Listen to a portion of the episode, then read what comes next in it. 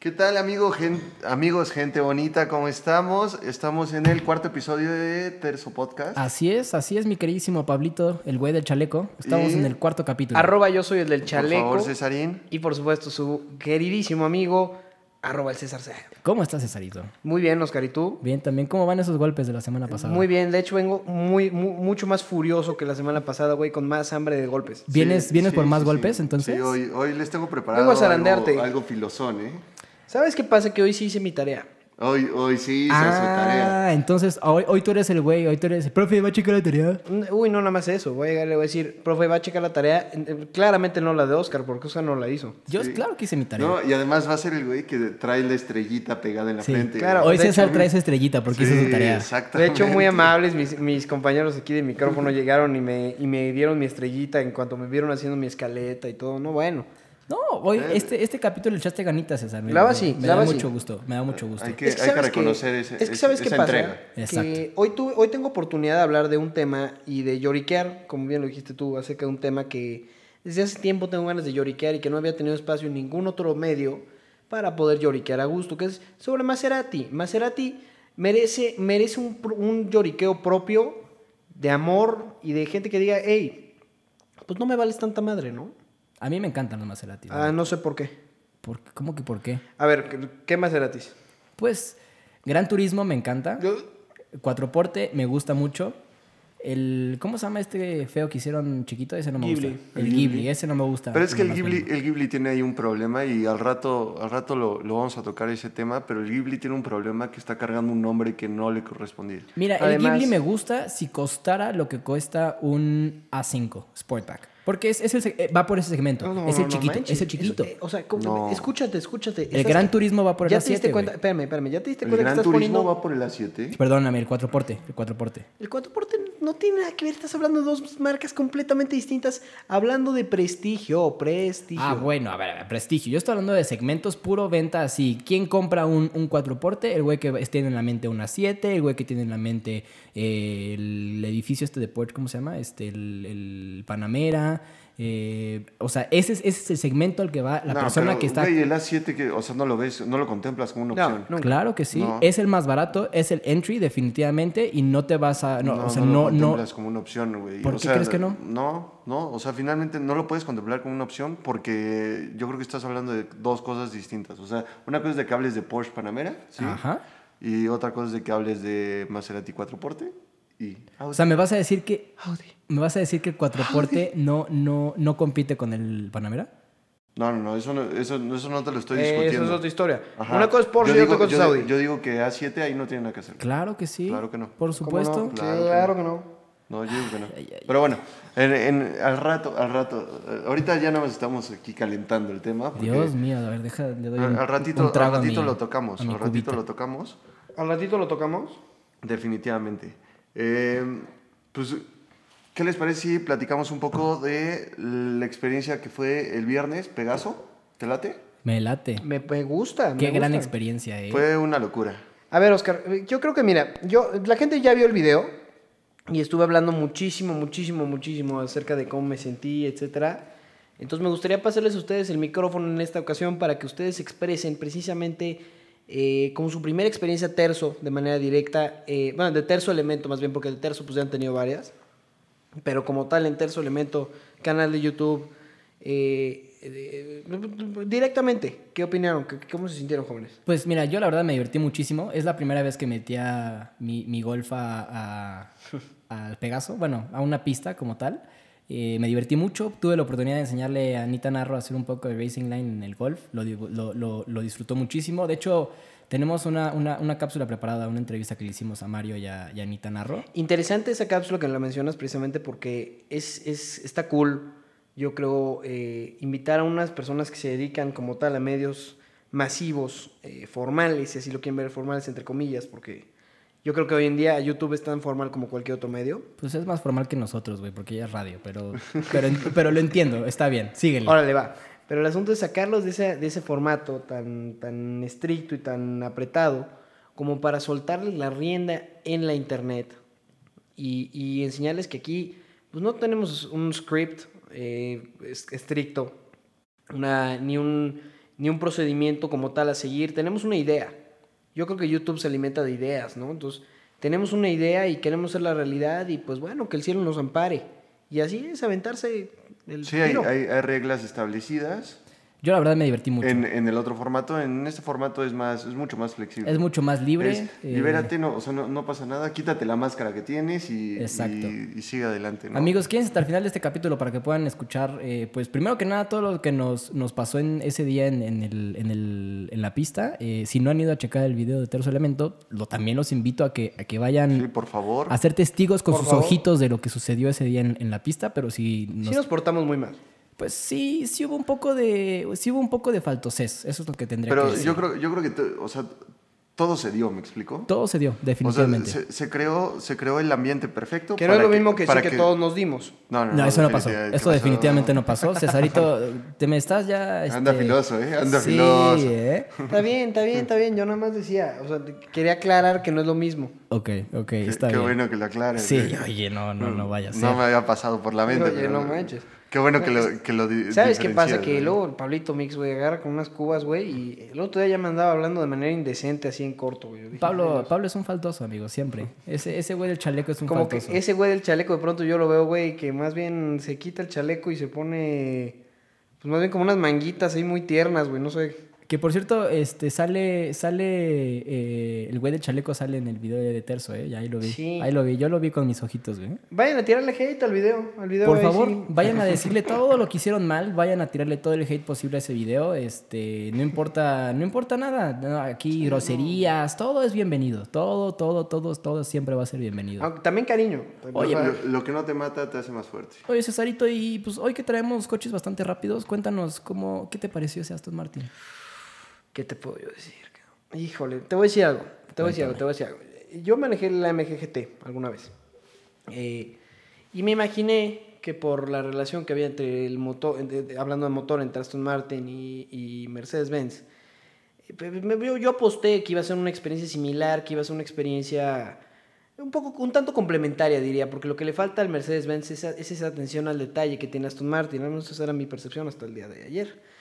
Ya había manejado antes el Vantage, creo que es justo decirlo, eh, pero no en una pista. Ok. Yo lo pude manejar en la calle, ahí por Whisky Lucan, y eh, iba más preocupado realmente por no caer en un hoyo que por...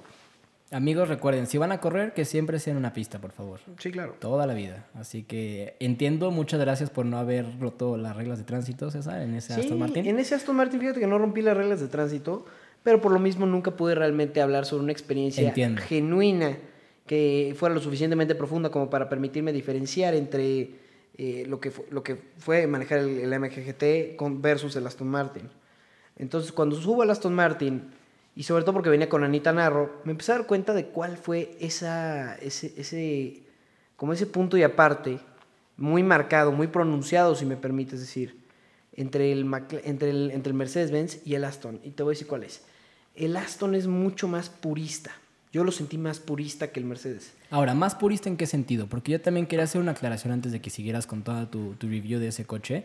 Eh, definitivamente es un motor muy potente, es un V8 biturbo, muy potente, es un motor hecho por AMG. eh, No, 503 caballos de fuerza. pues, Para los que le tiran hate, yo la verdad creo que, que los ingleses hacen lo que saben hacer, que es diseño y elegancia, y los alemanes hicieron lo que saben hacer, que son motores y eficiencia. Porque, pues, seamos sinceros, de ese motor V8 biturbo que, que tiene el Aston Martin, le sacaron mucho jugo. Y, y me da mucho, mucho, mucho, mucho, mucho gusto. Ahora, ese coche está más dirigido a ser un GT. sí. Definitivamente. No es un coche de pista, aunque lo puedes poner, tiene su track mode y toda la cosa, pero es un coche enfocado a ir rápido en un viaje. Yo lo sentí más de pista que la MGGT y a eso voy con que es más purista. Pero es que, es que, o sea, yo creo que también es importante eh, definir cómo nació el Vantage.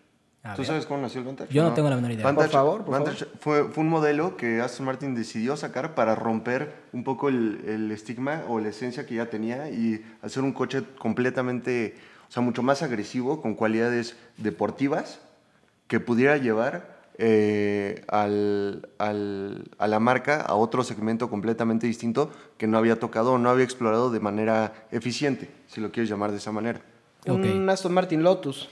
Ándale, o sea, más o menos. Entiendo, o sea, era, era el, el dedicado a pista. Sí, Pero sí, no sí, sí. deja de ser una marca de GTs. Ah, no, no, no. No, no, no, no. Pero, pero a lo que yo voy con todo esto, ¿tú crees que cumple? O sea, ¿tú crees que el nuevo Vantage cumple? Yo diría que sí, eh, si tu estándar es Aston Martin. Si internamente, si- vaya, si lo empiezas a comparar con, con otros modelos de otras marcas eh, que se ponen mucho más serios en cuanto a lo track focused eh, y que se ven mucho más eh, estrictos en las exigencias que tienen para determinar si un coche está diseñado para romper las pistas, creo que el Aston Martin le falta madurez. Le falta madurez hablando de marca de high performance. Y, y- y de cierto modo eso es bueno, eso es bueno porque lo deja en un punto, en un, en un limbo intermedio interesante, en el que te subes y es una experiencia mucho más lujosa que una MGGT R, Ok, ok, ok.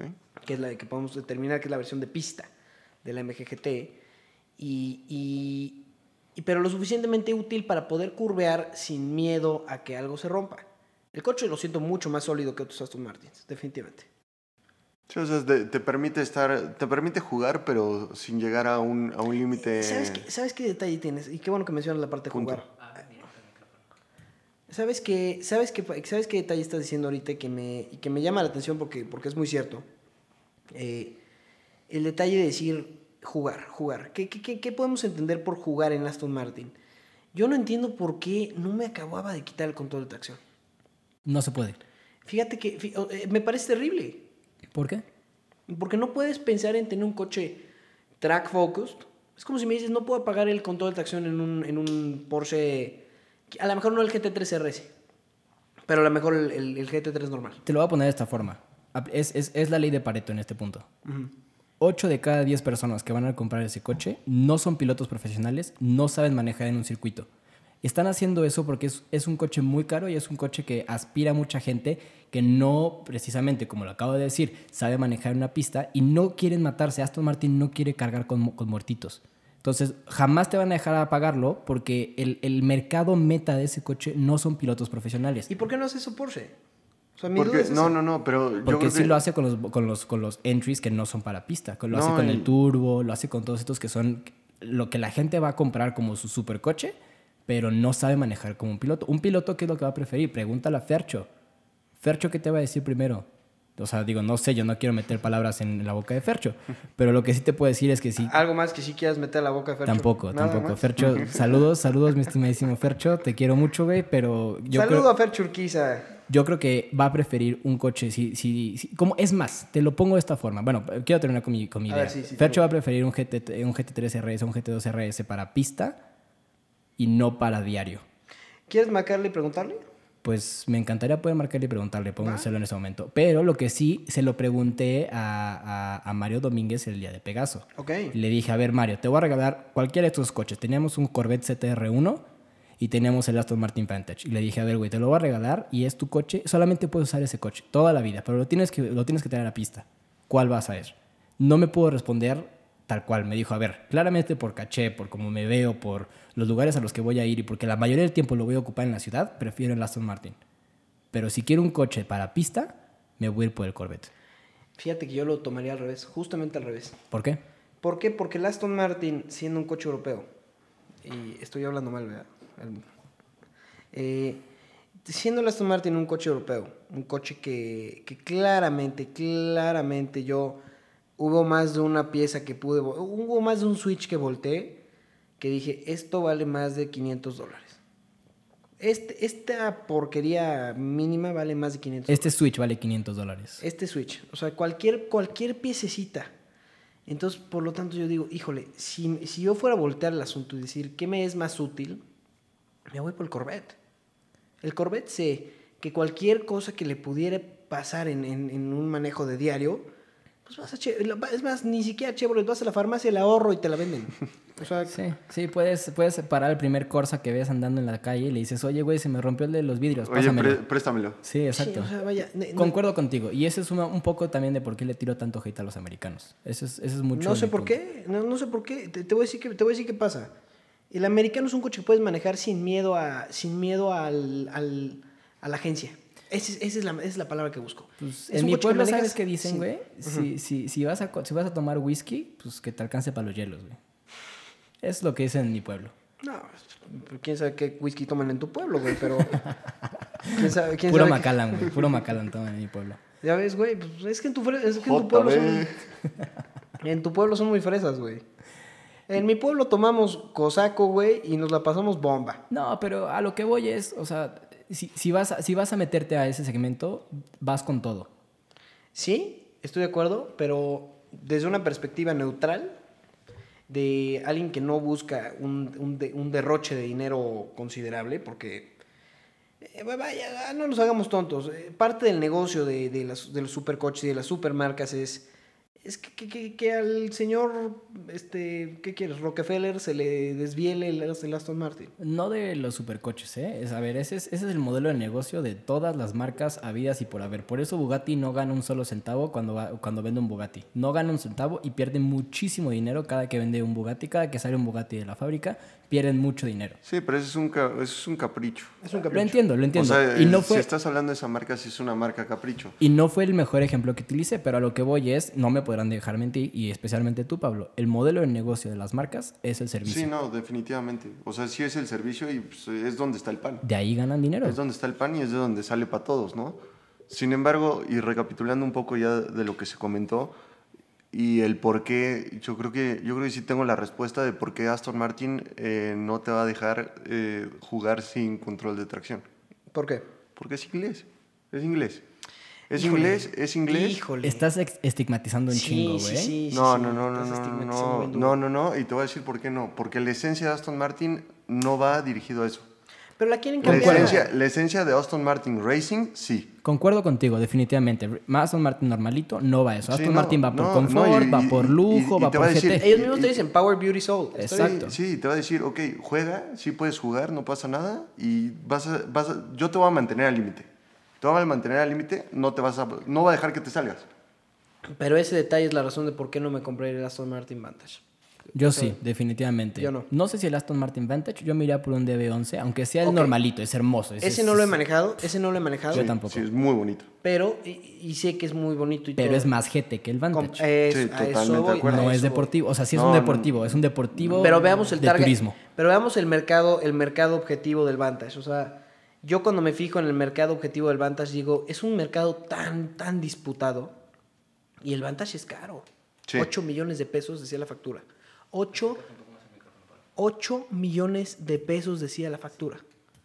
Me, me, me, me parece... 400 mil dolaritos. Oye, pero... Pero es demasiado, es mucho demasiado. dinero Es un- mucho, sí. Es un entry level. Es, es, es- es el, es el Aston de entrada. A ver, pues es que eh, eso es el, ese es el entry level de un, de un Aston Martin, Y brother. ni siquiera es el B12. Y ya no sé si vaya a haber B12. Yo creo que ya no lo van No, a ya no. sacar. Yo creo no, que ya no ya no. Lo que tengo entendido de- del Vantage es de que tiene cierto tipo de piezas y colaboraciones que obviamente puedes comprar porque ahí está el negocio eh, de parte de Aston Martin Racing para que le metas, digamos, un pump up a, a tu coche. Pero imagínate, imagínate que, que el Baby Aston, que el, que el, que el Aston bebé, es, es un coche que ya vale por un entry level lo que puedes comprar con ese dinero, güey. Con 8 millones de pesos ya le llegas a un huracán.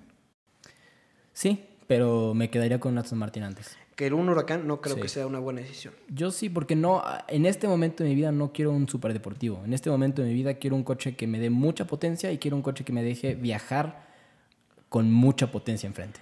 O Eso, sea, es, lo- eso es lo que cómodo, cómodo sin ser tan agresivo. Exactamente. Ok, va, ok, va, va, va, va, va, pero yo me voy también por la parte de qué tan confiable está, o sea, que en quién est- en, en manos de quién estás poniendo tu dinero.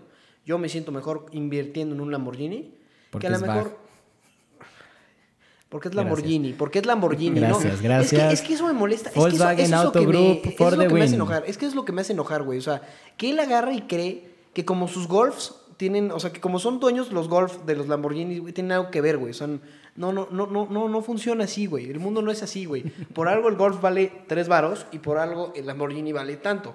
Bueno, no nos desviemos, pero creo que Aston Martin está cuidando muy bien que le pase lo Está que le pasó a Porsche y que le pase lo que le pasó a Yamaha.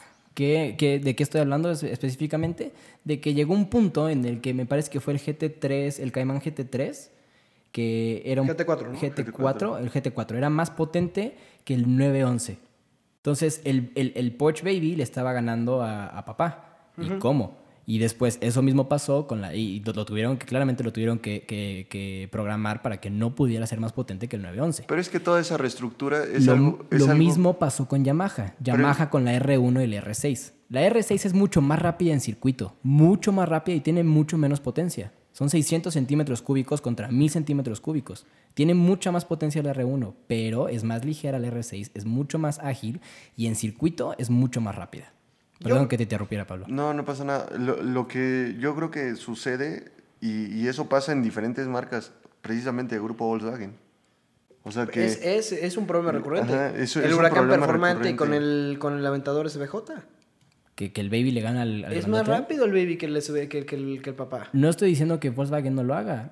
Simplemente y- a Porsche le pasó. Y sucede entre marcas. Y creo que Aston Martin está cuidándose de que no suceda eso con el Vantage, el DB11. El problema es que la diferencia de valor ya, cuando, cuando te das cuenta que la factura del, del Vantage dice 8 millones de pesos, Pero no viste la del DB11. ¿cuánto puede subir? ¿Cuánto crees? 15 millones de pesos un, un DB11, no manches. Empieza en 10 por lo menos. No creo. Tiene que empezar como el 9. ¿500 mil dólares? Eh, por, un, por un DB11 es, Es una muchísimo locura. A dinero. ver, es una a ver, a locura. ver, no estamos discutiendo esto. Lo que estamos discutiendo es que si quieres entrar a Aston Martin te va a costar muy caro. Sí o sí. Pero, y en México, en, Estados Unidos eso no cuesta. Sí, no, No sé, definitivamente pero no. ahí tienes que ahí tienes que poner en, en el factor en todo el tema de importación, todo el tema de aranceles, este es muy complicado. Si quieres un Aston Martin barato, entonces reza para que los americanos los empiecen a ensamblar y entonces ahora sí puedan entrar. Los americanos nunca van a ensamblar un Aston Martin. Así así sería la única forma en que puede entrar con, con cero aranceles. No, eso, eso es, es- Te voy a decir por qué es impensable. Te voy a decir, y te voy a, y te voy a ser muy honesto de por qué es impensable. Y además, por qué creo que un Aston Martin es una terrible inversión en México. Cuéntame. Número uno, porque es esas marcas peligrosas. ¿Y a qué, digo, y a- qué me refiero con- cuando digo una marca peligrosa? Peligrosísima, de hecho, diría yo. Que es de esas marcas que un día compras tu Aston Martin, padrísimo, le das servicio ahí en Polanco, eh, no tienes problemas, todo bien, todo bien, todo bien. Hasta que un bonito día el señor este, DB Imports agarra y dice, ¿sabes qué? Ya no, vendí, ya no vendí Aston Martins porque me los compraron cuatro güeyes y los cuatro güeyes ya tienen su Aston y ya no quieren otro, güey. Sí, me voy y me voy Pues, de México. lamentablemente ese es, ese es el, el destino de los supercars en México, porque no somos un, un- un- un país destino, güey. Es- no, es que pero es- es, es- es que también depende de la boomerang.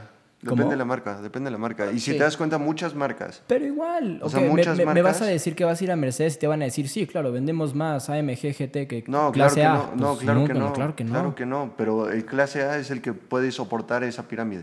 Sí. Pues Es el caballo de batalla. Por- eso Maserati Aston hizo Martin el intentó hacer eso y le tiraron pura mierda. Pero Aston con el Martin no lo va a hacer. No, No, pero el Signet era... A ver, a ver, ahí está. No, Ese no, es todo no, mi no. punto. ¿Quieren un Aston Martin que sea entry level? Ahí está el Signet. Era carísimo y era una estupidez para hacer un Toyota. Lo entiendo perfectamente. Pero eso era lo que iba a cargar con todos estos aranceles, con todo este costo de manufactura para que Aston Martin pudiera poner el Vantage, el DB11, mucho más barato. Pero Sí, está haciendo no. como si el problema fuera mío como consumidor y no, es problema de la marca. Si ellos no Sí, pueden, un- si ellos no pueden problema. penetrar en un mercado, eh, vaya, al final del día pues, lo que tienen que empezar a pensar es que a la gente que están, que, a las que les están vendiendo coches se van a ver, se van a volver gente problema, porque cuando no tengan a dónde darle servicio, el, lo que va a estar costando mandar gente a México para revisar las piezas, Sí, va a ser todo un rollo. Y de hecho Aston Martin creo que ya está desarrollando, o sea, ya está a punto más y bien no de puedes lanzar, abandonar a tus clientes. de lanzar su, su caballo de batalla. Su ¿Qué caballito de batalla, que es la DBX. La DBX, la camioneta. Uy, a ver, a ver, a ver. La ¿Quieren, camioneta. quieren De hecho- hablar un de hecho, de eso, por favor? Eh, échenle ahí un, un ojo a, las Ya redes, han- a las redes de, podcast, porque les vamos a subir ahí eh, las fotos del- de los interiores. Sí, es lo que te iba a decir, ya, ya lanzaron la foto, los interiores. están, y están bonitos. Están bonitos, están muy Aston Martin. Están sí, están muy Aston Martin. Eso me alegra mucho, ¿eh? Porque la verdad, la, la Ventaiga no me encanta. Este... No, de interior sí. sí. Uy, es una locura. La verdad es que sí, de interior está muy bonita. Por fuera no me encanta, la verdad. Te voy a decir qué pasa. Que Aston, Aston finalmente está haciendo algo que, que- que muy pocas marcas están haciendo y es mantener una- un linaje familiar dentro de la marca, en sus modelos, sin quererse proyectar tan duro como lo hizo la, la Urus, que yo... Es un gran coche, es un gran coche. Y cuando tuve la oportunidad de manejarla en Willow Springs, Es un gran SUV. ok, Oscar, es un gran SUV. Te digo que es el güey que, que hace la tarea. Y, ay, profe, Sí, obvio. Bueno, ok. Sí, Oscar, es un gran SUV. Eh, y cuando la manejé en Willow Springs fue sin duda una de las experiencias más perras que he visto en mi vida. Que- bueno, que he vivido. Ver o sentir a la camioneta curvear como si fuera un Mini Cooper en una pista ratonerísima. Dije, wow, o sea, sí. No, la neta es que tiene muy, tiene muy buen, muy, muy buen equipo eso. Pero te subes. Y, y el Me- problema con ser una marca tipo Lamborghini. ¿Me podrías decir de quién es el motor? Desde la Q8, ¿no? Mm, sí. Bueno, del RS7 me parece. No sé, pero, Pero es, alguna, de es esas porquerías. Es Audi Este, el motor al final de cuentas. Alguna de esas cochinadas, pero ok. Eh, y, sí, ¿eh? Y, sí, efectivamente suena como un Audi. Es una de las cosas que más critico de esa camioneta. Sí, sí. Ya se acordó. Sí, sí, exacto, ya se acordó, ya se De hecho, acordó. sí. Exactamente. No, sí, a ver, o sea, mira, escucha la nota de motor de una... O sea, tú comparas... Los Lamborghini son agudos, son- sí, siempre han sido agudos de, de nota de motor. Son... Y, Eso y- te lo dan los V10, por cierto. Sí, Ese es el la sonido la- y la- característico de los V10. Y la posición de motor también, y la posición de motor también ayuda. Pero de cualquier manera, de cualquier manera, para mí prender esa camioneta y escuchar un... Bum, bum, bum, que, híjole, como que... César, no la siento como un genuino Lamborghini. César acaba de decir que no le gusta el sonido de los V8. No en Ese un Lamborghini. no, no en un Lamborghini tan característico de los Mustangs. No, es, que, no, es que no hoy lo, lo como todo él lo transporta a mis coches americanos, güey. Que, que, Sí, que- o sea, literal- quiero. O sea, es- ¿estás de acuerdo que le gusta picarme así en, Sí. Sí, obviamente, obviamente, Sí. obviamente. Igual que tú a mí con mis bags, güey. Y, y te va a Es seguir, que, no, es que tus porquerías suenan horrible, de cualquier manera. Eso sí suenan y- como. y te va a seguir picando, y te va a seguir Me va a seguir picando. picando, pero está Bueno, bien. señoras y señores, ya sabemos a quién vamos a mandar ahora a las ruedas de prensa de Volkswagen. A César nunca en la vida. No, claramente tiene. O sea, claramente, a mí ni me acerques, es- me voy a quedar dormido. Eso incluye Lamborghini, Audi, Porsche, Gracias, este, gracias. Bentley. Eso incluye todas. Todo lo de BAG ya no te vamos a mandar, ¿eh? Vete tú, hombre, ¿cuál es mi problema? A mí, que, a mí, te voy a decir algo. A mí que me, que me- inviten a manejarlos. A mí, sí, exactamente, a mí que me inviten a manejarlos, güey, y me van a gustar, porque a mí me gusta manejar. La cosa que no me va a gustar, güey, es, es, es cuando llegue y, y me encuentro un montón de coches que tienen piezas, pues vaya, un Audi que, que se parece mucho a un Jetta. Oye, Pero pues bueno. mira, aprovechando que ya estamos en el tema de BAG, Pablito, traes ahí una nota súper chida de Cupra. Cupra, sí, la Cupra Teca. Estoy muy emocionado. Día que fuimos a Pegaso, por cierto, vi tres Cupras Atecas ahí estacionadas en la pista. Qué bonitas están, güey. Qué, ¿Qué, opinas? ¿Qué opinas? Yo, quiero saber cuál es la opinión de Cesarín. ¿Cuál es mi opinión acerca A de ver, no, Ateca? deja de tirar Voy a ser, voy a ser- Vamos- a ver, voy a ser objetivo. Vamos a, exacto, o sea, vamos a siendo- tirar el hate. siendo Tú y yo objetivo- este capítulo vamos a quitarnos los guantes, vamos a tirar Órale, el hate. órale, órale. Vamos, Vamos a ser a objetivos. objetivos, Vamos a ser objetivos. Va, me gusta. Te voy a decir qué opino, objetiva, te voy a decir qué opino de la Cupra Teca sin haberla manejado, ¿eh? Sin haberla manejado. Tienen el mismo problema de todos los Cupras. Es un diseño tan exagerado que raya en lo naco. Es como un, es como un, es como un saco de terciopelo, güey. O sea, que a lo mejor lo ves en, en, en Lionel Messi, güey, y dices, ay, sí, obviamente, sí, sí jala, güey. Pero ya que te lo pones y te das cuenta que estás camino a tu graduación con un saco de terciopelo rojo, güey, eh, ya no tiene el mismo encanto y ese es el problema de las Cupras y en general de, todo, de toda la línea de SEAT, que quieren hacer el coche tan exagerado, tan picudo, tan como, hey, míreme, soy deportivo y soy barato, cómprame. Eh, Que, que, que ya, no, ya no me está dando eso. Me, prefiero el GTI. Honestamente prefiero el GTI, que es más sutil en, su, en la manera en la cual te vende el hecho de que, a ver, es un coche golf, es un golf.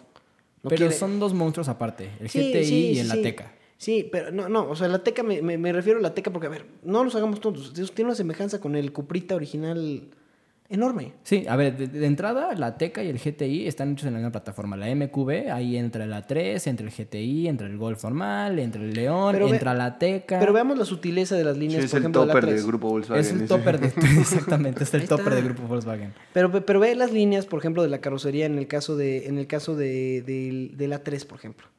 Te das cuenta que es un coche deportivo y tiene, tiene ciertas cuestiones, sobre todo el S3, que lo ves que tiene ciertos detallitos que dices, ah, este es, este es perro, este es bueno, güey. Y, de pronto volteas a ver al Cupra y lo intenta tan duro que es el güey en el cantabar que ya está pedo, pero como sabe que está cantando la patada, grita. Entonces busca compensar su, su falta de talento con, con- con ruido. ¿Se acuerdan con qué campaña y con qué eslogan específicamente introdujo Volkswagen la Tiguan a México? No. ¿No? Ok. Eh, entró como el GTI de las SUVs. Y pues tenía toda la razón. En ese entonces las SUVs eran muy lentas y no tenían motores turbos. O Sí, eran, eran raras. No, y, lo- y logró, logró, yo creo que la Tiguan sí fue un parteaguas, sobre todo aquí en México, para, Totalmente. para digamos, abrir ese mercado. Y sí era O sea, la... es- hablando de un segmento bajo en SUVs eh, rápidas, era, era una buena respuesta y fue una buena manera de acaparar el mercado. Después, Definitivamente, hasta que introdujeron la 1.4, cuando eran 2 litros, efectivamente eran el GTI de las SUVs. Ahora, y era a lo, muy ágil, era, era una camioneta muy ágil. a lo que voy con todo esto, creo que ahora la Ateca, la Ateca Cupra para ser exactos, es el nuevo GTI de las SUVs. No por potencia, porque pues la potencia y la motorización la saca del Golf R con ese motor 2 litros de 289 caballos de fuerza. 300, 300. 300 caballos de fuerza, 300. perdónenme. Pero sí tiene el 4Motion que- de, de Volkswagen. Entonces, creo que en México es un coche que le va a ir muy bien porque es un Golf R para, para adultos. ¿Cuánto cuesta? 724 No mil manches, pesos. nunca en la Está vida. muy cara. Está muy, más- muy cara. Brother, está más barato que el Golf R. Sí, claro, pero Sí, güey, ¿cuántos pero- Golf R se venden? Pero no, no, no vas, a, no, vas a gastar, no vas a gastarle 724 mil pesos a, a una... A un SEAT. Ateca. Es, que es, que es el problema. Es O el una problema. No, estás, no te, te estás dejando llevar por los números y porque es Volkswagen. Y no te estás siendo objetivo pensando que ya. ¿Qué te compras con 700 pesos? Pablito? No, ¿Qué no, te, pues, qué te o sea, compras con 700 pesos que no gaste mucho combustible, tenga 4x4 y 300 caballos de fuerza? Pues si no me Ahorita, equivoco, tiempo. Si no me equivoco, ¿Dónde? ya le llegas a la BMW X2. Si Sí. no me equivoco. Sí, sí, sí le puedes llegar Pero- a la BMW. Y estás comprando un BMW, ¿eh? No, ¿Por es- qué no es un quieres- Cupra. ¿Por qué quieres un BMW chino, güey? Porque no es un no, De entrada, porque nada más por el hecho que diga BMW y el otro dice Cupra. Es chino. Eh, sí, estoy, eh, no estoy diciendo, no estoy diciendo, estoy pensando como el, como el, no como un cuate que es entusiasta de la automotriz. Estoy pensando como un, como un comprador promedio. Sí, el o comprador sea- promedio no se va a ir por la Teca Cupra. Te garantizo que el No, comprador. sabe ir por la BMW. Exactamente. El exactamente. promedio. Estamos hablando. A ver, ¿de qué es este programa, muchachos? Sí, de- de- de- de- o sea, estamos hablando de qué De tanto éxito compradores puede tener. promedio. Estamos, estamos pensando qué es lo que puede pegar en México. Pues eh, va, a tener, según yo, va a tener el Ateca, mismo- porque México es un, es un país bagueto, güey. México es un país bagueto. Sí, sí, ¿Quién México tiene sí, 700 pesos para gastar en una camioneta? México sí es un país para Cupra, pero no estoy seguro que es un país para Teca, ¿sabes? Sí. Y yo creo que le va a pasar lo mismo, le va a pasar lo mismo a la Teca que le pasó Es que a la piensa- Tuareg, que le pasó a la Tuareg. Yo creo que sí, eh, de entrada. Y además de seguida, yo me pongo a pensar un segundo y digo, ¿cuál es el grandísimo éxito detrás del, del, del SEAT? eh, pues, el, ¿Qué es León Cupra o qué es? El que todos tienen, sí, León Cupra. León Cupra. El, el gran éxito detrás de ese coche es, es- es su precio, es la, es la relación precio-potencia. Ojo, no dije peso-potencia, potencia, dije precio-potencia.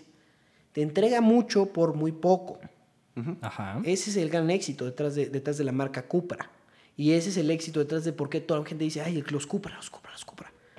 Ok, Eh, aquí tengo los- la lista de precios. El X2, la, el BMW X2 2020, empieza en 620.900 ahí pesos. está, le llegas al equipado. Escúchame, con un motor 4 cilindros de 1.8 litros con 220 caballos de fuerza. Te hacen falta 80, papeto. Sí, pero es un BMW.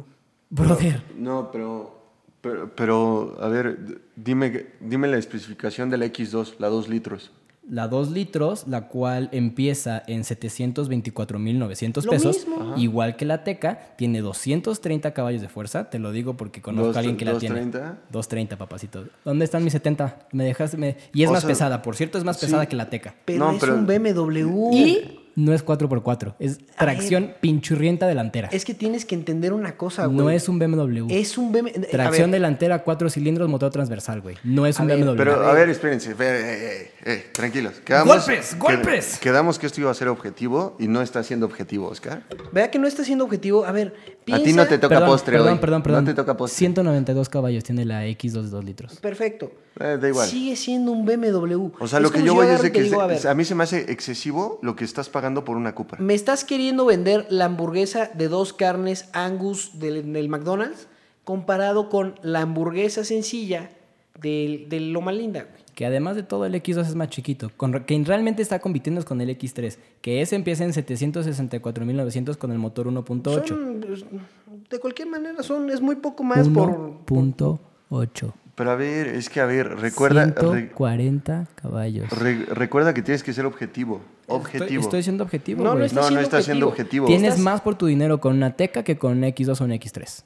Sí, No por, sí pero... Cuando pero- tomas en cuenta el factor prestigio, no.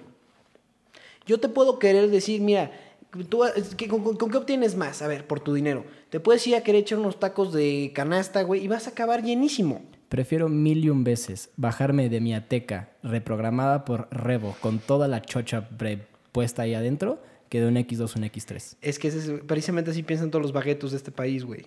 México es un coche, es un, es un país bagueto, güey. Pero a ver, ¿qué va? O sea, y ya siendo objetivo, ¿qué crees que Y si soy bagueto, ¿Qué, tengo un golf chochado, por cierto. qué crees que sucede? ¿Qué crees que suceda?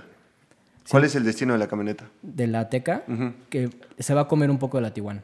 Fracaso total. Específicamente se va, se va a comer a la Tiguan R por la potencia, por la Por- motorización. no, pero fuera de eso, o sea, ¿cuál crees que sea su impacto directo con, con el mercado? La respuesta del mercado ante... ¿Puedo contestar eso? Vamos a ver más Atecas. Ahorita, ahorita respondes. Vamos va, a ver más Atecas Cupras que X2 y X3. Eso es lo que va a pasar. Es una buena apuesta, pero yo te voy a decir qué va a pasar en realidad. Se va a volver un producto eh, como emblemático de, de Cupra. Van a- van a- va, va a empujar las ventas un poquito más todavía del, del Seat León Cupra. Nada que ver con SEAT, por cierto. Del el Cupra. Eh, no, no, o sea, ¿Qué- hago, cómo- ¿Cuál hago- es el otro? ¿El Cupra? Que, cómo, cómo- cómo se va a llamar ahora? ¿Cupra León Cupra? Cupra? es que es León Cupra, pero a lo que Sí, voy con es que- todo esto es que ya no hay va una ser, división. Exacto, Es ya no va a ser SEAT y Cupra, va a ser Cupra y SEAT cada quien independiente. Ok. Sí, es como lo que quieren hacer con Mustang. Exactamente. Vale, vale, vale, vale. Ok. Es como si M fuera su propia marca. Ok, tal va. cual. Entonces, vamos, vamos otra vez aquí. eh, Vamos a reiniciar esto. Por favor. El, el- el Cupra Hatchback va a León. subir en ventas. Eh, ¿Por qué? Porque la gente va a decir, esta marca ya, ya es más seria. Al contar con más de un modelo dentro de esta línea Cupra. Eh, y la gente los va a empezar a tomar un poco más en serio. Pero calculo que se van a vender, no poquitas, muy poquitas Cupra Ateca por el precio, a menos que ofrezcan un financiamiento, pues sí, a 4 o 5 años. Que lo pueden hacer porque Volkswagen tiene un banco, BMW no. Entonces, mi apuesta, va, y aquí lo digo al podcast y lo digo, lo digo en público, ¿eh? Mi apuesta es, vamos a empezar a ver más Atecas Cupra que X2 y X3. O y, sea, en, en general yo creo que va a haber más Cupras y en más, la es- calle. y más, específicamente las versiones M, Ok. que por cierto ya viene la X2M. Bueno, vamos a ver, vamos a ver qué pasa. Vamos, vamos a ver, qué, sucede, pero... eh, o sea, yo creo que... No sé, falta ¿Por qué algo la- para ¿Hacia qué lado cuajar esa, esa más? forma. ¿Hacia qué lado te inclinas más? ¿Hacia qué lado me Eh, inclino Oscar, más? Oscar dice que va a ser un éxito rotundo y que va, y que va a comerse la Tiguan. Yo digo la neta que A va a ser un- Tiguan R. La a la Tiguan R. La R-Line. Sí, no, porque el Tiguan R no es, es, es R-Line. Eh, y, y- y yo por mi parte digo que va a ser un fracaso rotundo en el mercado en cuanto a sí misma. Pero hace sentido en cuanto a marca. Antes que Pablito conteste en lo que piensa su, pre- su- su respuesta, eh, quiero, quiero pedirle a la gente que en Twitter nos echen unos mensajitos. Estamos como arroba terzo.podcast. Y nos echen un, un mensajito y que ellos digan, que ellos digan, a Y- ver, Y, también te late, o sea... ¿qué más? BMW siendo objetivos, ¿eh? No. Siendo, o sea, es, es su lana y mañana la van a ir a gastar. ¿Se compraría un X2 pinchurrienta? ¿O se No, no, no, no pongas calificativos, no, no pongas Es que calificativos. ese es el problema. objetivo. O sea, no, ok, no, no, vamos a poner X2, el modelo. Pero que sea la par de precios. Va. Ujú. Sí, sí, ¿Estamos? sí. O sea, lo que esté compitiendo en tabla. Dos litros BMW y Cuprateca. Eh, exactamente, sería la, la X2 S-Drive de 2 litros que tiene es más, es más, tengo una idea. 192 tengo una idea. caballos. Vamos a, vamos a lanzar una dinámica. Vamos la- a ponerlo en el... En, en el Y en la el- X3 tiene 184. La Teca tiene 300. Es el- cuestan lo mismo. Vamos esas a, tres. vamos a lanzarlo como, como dinámica, eh, encuesta en Instagram. ¿Te late? Ok, me late. Y, y vamos, vamos descartando. Ponemos diferentes, diferentes coches, diferentes camionetas que estén a la par en, en precio. ¿Qué prefiere la gente? Y vamos haciendo semifinalistas, finalistas y, y Me el, parece- el próximo podcast ya decimos, "Ah, ah, estos fueron los resultados. Me Va. parece bien. ¿Va? Y también en Twitter échenos ahí mierda, Un por favor. mensajito, sí, sí. Acu- recuerden que yo estoy como arroba el César Seb, Oscar está como arroba yo soy Obo. Y arroba es- yo soy el del chaleco. Es correcto. Así es. Oye, Pablito, pero no contestaste la pregunta. ¿Tú hacia dónde te inclinas? Yo hacia dónde me inclino, Objetivo, sea objetivo. siendo objetivo, Pero es tu dinero, lo traes ahorita en la bolsa. yo, yo creo que... Yo creo que mejor me compraría un GTI y le meto chochos. Yo también me iría por eso, la neta. No, no, no, pero a ver, siendo No, objetivo, no, de pero esas dos opciones. a- hablando, hablando de, de esas dos opciones específicas, ninguna me termina de convencer, siendo sincero. No Y- tienes coche, güey. Y tienes que comprártelo uno ahorita. No, no, no, no, no. O sea, no me estoy diciendo ninguna me termina de convencer. Posiblemente sí me iría por la X2. ¿Por qué? Porque, o sea, no, no estoy pensando en, puta, quiero llegar más rápido al siguiente semáforo, ¿sabes? Ok. Y Pero si quieres llegar con más estilo. Exactamente. Ok. ¿Ok? O sea, vas, sí, sí me puedes, sí, o, o seguramente vas a decir, ah, sí, qué mamador.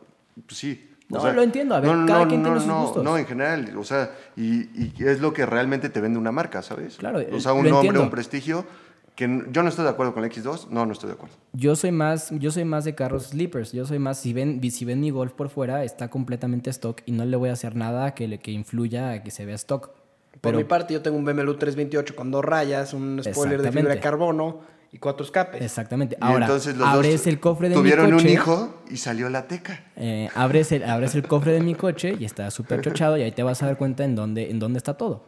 Ya, yo soy así. A mí me gusta que me vean desapercibido por afuera, pero que cualquier güey en un 911 me diga, ah, sí, güey, vamos a darle ron ron y pues mi ateca lo va a dejar tonto. En el 0 a 100. En el 0 a 100, en el No, 0 a 100, no. ya, ya. ¿Cómo ya. viste este güey? ¿Cómo ves Pero, a o este sea, güey? no, sí se voló la barda. No, sí. güey, ya vete a dormir, Oscar, estás muy pedo, güey. Vayan a tirarme mierda ahí en Twitter, por favor, amigos. Quiero, quiero escuchar cómo, cómo Sí, un no, no, 911 no. de 0 a 100 le va a ganar una teca chochada. Siguiente tema, por favor, Pablito, que No, siguiente tema, tú que, bueno, va- vamos a seguir sobre el mismo grupo, ¿les late o me no? late, Vámonos. me late. ¿Tú qué crees, Cesarín? ¿Que Tete agoniza o, o va a seguir vivo por un buen rato? Mira, eh, la verdad hace rato contesté que no, pero fue una respuesta muy mal informada, estoy de acuerdo.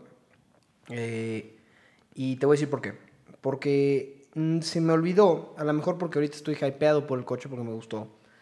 Eh, sí, Oscar, me gustó un Volkswagen, güey, sí. Este...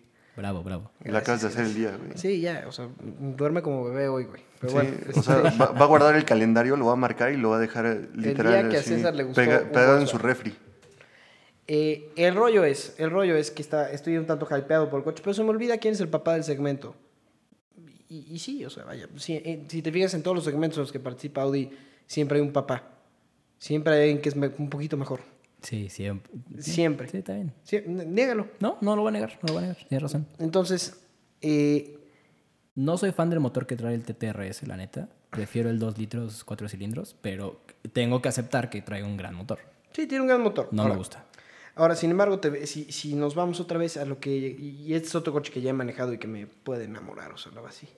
El 718 de Porsche tiene dominado el mercado y no nada más está agonizando el TT, también está agonizando el Z4, mató al SLK, mató al, al este, al... Ay, ¿qué otro coche que- Se me fue el avión ahorita, pero bueno, todavía mató a otro. El kill count del, del Boxster y posteriormente el 718 Y de Eh, Porsche en general es alto. y, y sí, o sea, han matado, han matado a la competencia de una manera Y, y brutal. han dominado el mercado en, en, pues en ¿Sabes prácticamente todo? ¿Sabes en por qué? todo. Porque no han sabido, la competencia no ha sabido entrar, no- o no ha querido más bien entrarle al, al- al ruedo como, como lo hace Porsche.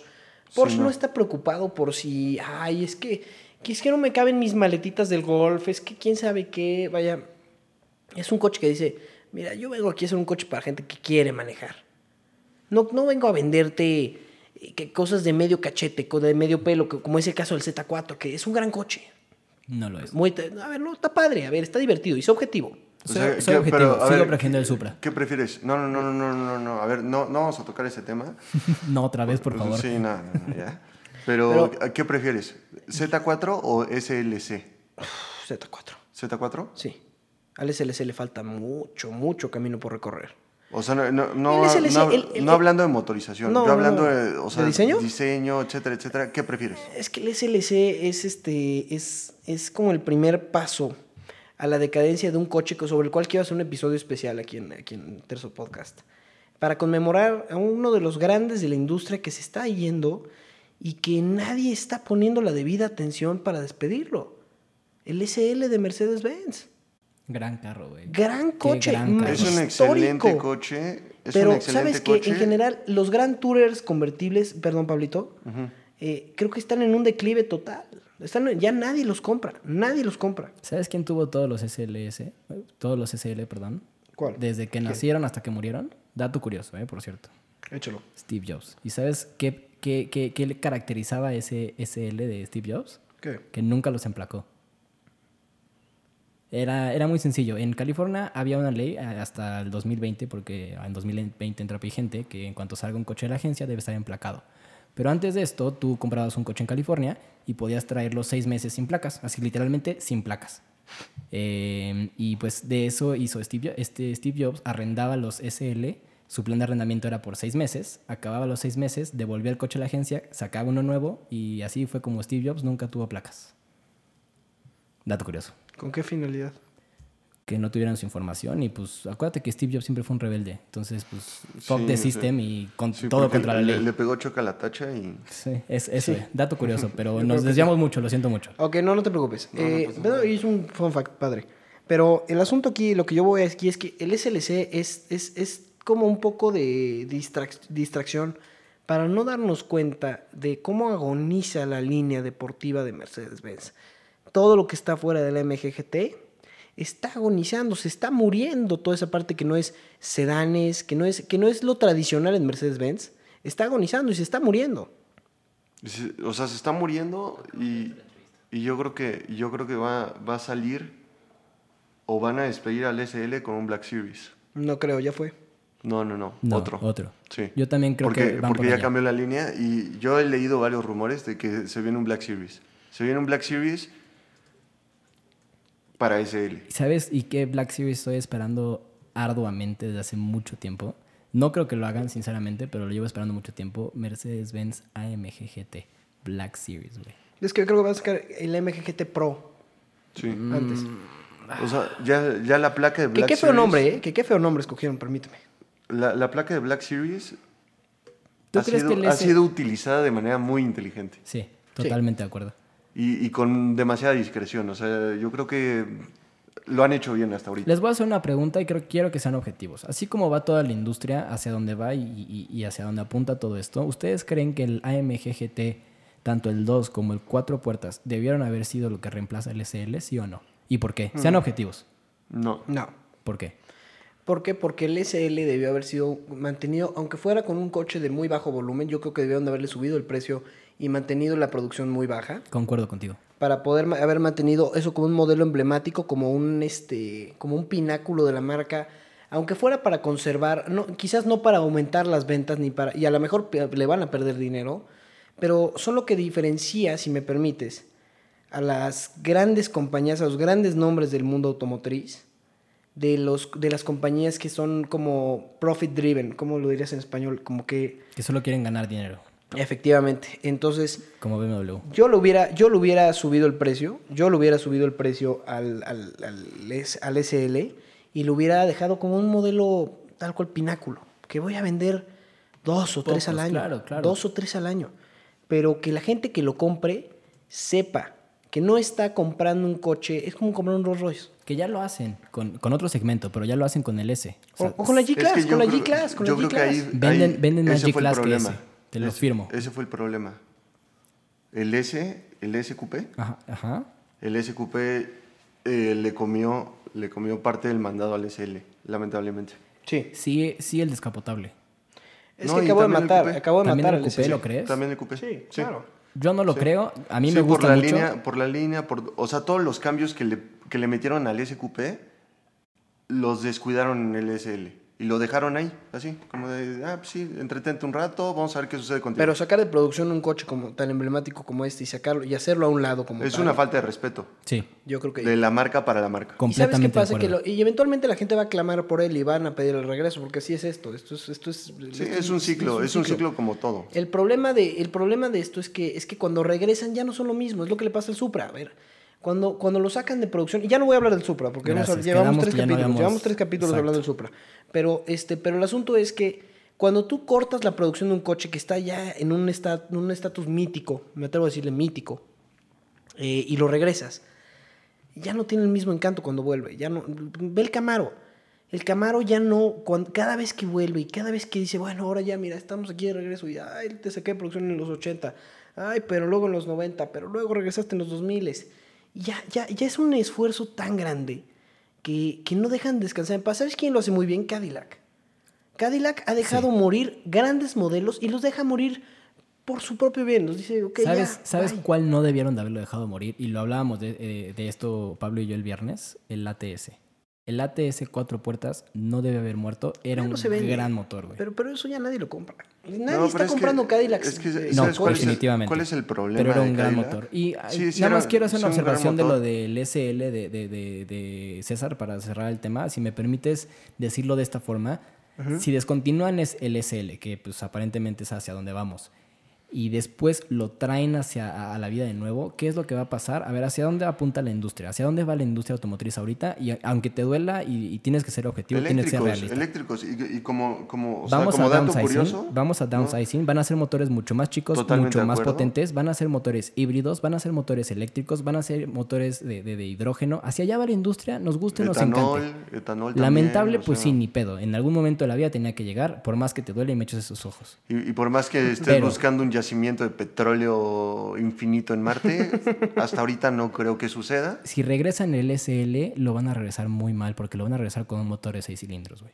Sí, claro. Sí, sí, sí, sí. No, va, va a llegar ya todo mordido. Con unos huevotes seguramente lo van a poner Pero de 600 todas caballos maneras, seguro. no es lo mismo. Pero no es lo mismo. exactamente, No es lo mismo. exactamente. No es lo mismo. No es lo mismo y, y eso le pega directo al modelo. O sea, todo lo que está cargando el modelo. ¿Sabes? Y también, yo creo que como marca también debe llegar el momento donde tú solito aceptes, ya sabes, cuál es tu destino, cuál es el destino de tus modelos que ya cargaron por un buen rato a tu marca. A ver, Exacto. yo les quiero hacer una Que pregunta. lo despidas Yo- de la manera les- más decente posible. Yo les quiero hacer una pregunta muy ya, objetiva. o sea, A ver. ¿Ustedes creen que Mercedes-Benz está re- eh, renunciando a su mercado de, de alta gama no. para apuntarse más hacia un mercado masivo? No, pero lo- creo que lo que están haciendo está muy bien, ¿no? está muy bueno porque ya introdujeron el mild hybrid. Entonces, a los de gama baja, que es lo que les da de comer, que es lo que paga la nómina, que es lo que paga la luz en la fábrica, eso les van a estar metiendo híbridos porque pues hacia allá vamos, es lo que seamos sinceros. Eso es lo que les va a dar de comer para que puedan tener los V8 y para que puedan tener los S que no se venden. O sea, hacia allá vamos. Eh, Yo, yo lo Bueno, que, o es sea, yo- considerando, yo- considerando, o sea, entiendo tu punto de mild hybrid con, con el clase C. y Con el A también. Y con el GLC. Exactamente. Bueno, más bien con la GLC.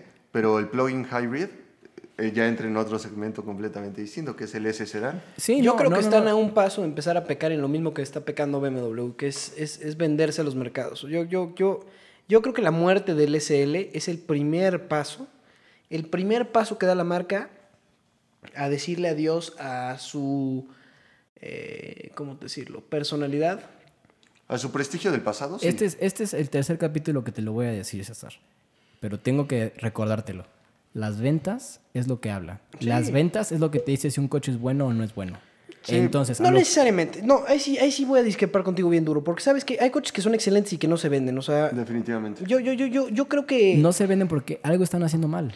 No algo está venden haciendo porque- mal no, no, no, no. que el mercado no, porque- los quiere. No, porque No, al no, contrario. y, no, y, no, y no necesariamente es de que el mercado no te Pero quiera. antes es de de que, que me- también estás entrando en un, vamos a suponer, o sea, un coche muy bueno, excelentemente, o sea, bien hecho, que entra a un, literal, a un depósito lleno de tiburones, donde tienes a los enormes de la industria que te van a reventar. Dime uno. O sea, te, te van a reventar. El SL es un gran ejemplo. El Ese no es SL un coche barato, güey. No, No, no, no, pero yo estoy diciendo- No, yo, estoy yo no, estoy- yo no me refería a coches baratos. Ok, dime tú, que- dame, un, dame un ejemplo de un coche muy bueno que no se venda. El ATS, Cadillac. Touché. Lo decías, hace- lo decías hace rato. A ver, eh, yo creo que eso, eso de las ventas, eh, eh, eso de las ventas que, que dices tú es, es, es muy, es, eh, o sea, es muy poco medible. A lo, que, a lo que voy con, con- con este comentario es que los, los márgenes son tan chicos en, este, en esta industria que tienes que hacerle caso al mercado y si esos güeyes ahorita dijeron que no, pues es que no se va a vender y Sí, punto. te tienes que prostituir con el mercado. sí sí. Totalmente. Es que eso es lo malo, es y que hacia allá yo- van todas las... Pues sí, pero es que si queremos seguir teniendo coches, eso es lo que vamos a tener Sí, que estar sí, enfrentando. Sí, sí, porque Entonces, también las bien- marcas le están apostando a desarrollar cosas, pues digamos, o sea, le están metiendo más lana a un desarrollo. de- Honestamente, ¿no te duele la muerte del SL? Sí, sí. A sí, mí sí. me duele en el alma. Era, ver, ese era un gran coche. Tan, tan, tan, tan, tan, esta industria es de ventas que el, el- el modelo de construcción y de ensamble de Volkswagen está siendo copiado por todo mundo. ¿Cuál es? Genera una muy buena plataforma, el topper de Volkswagen, del Sí, MQB, el topper de- genera una muy buena plataforma, trata de meterlo a todo lo posible. Lo hace BMW, lo hace Mercedes-Benz, lo está haciendo Volkswagen. Bueno, O que sea, BMW. Bueno, ya ni para Es un caso pues. de, es un caso clásico de, de algo que de algo que una marca está eh, regando.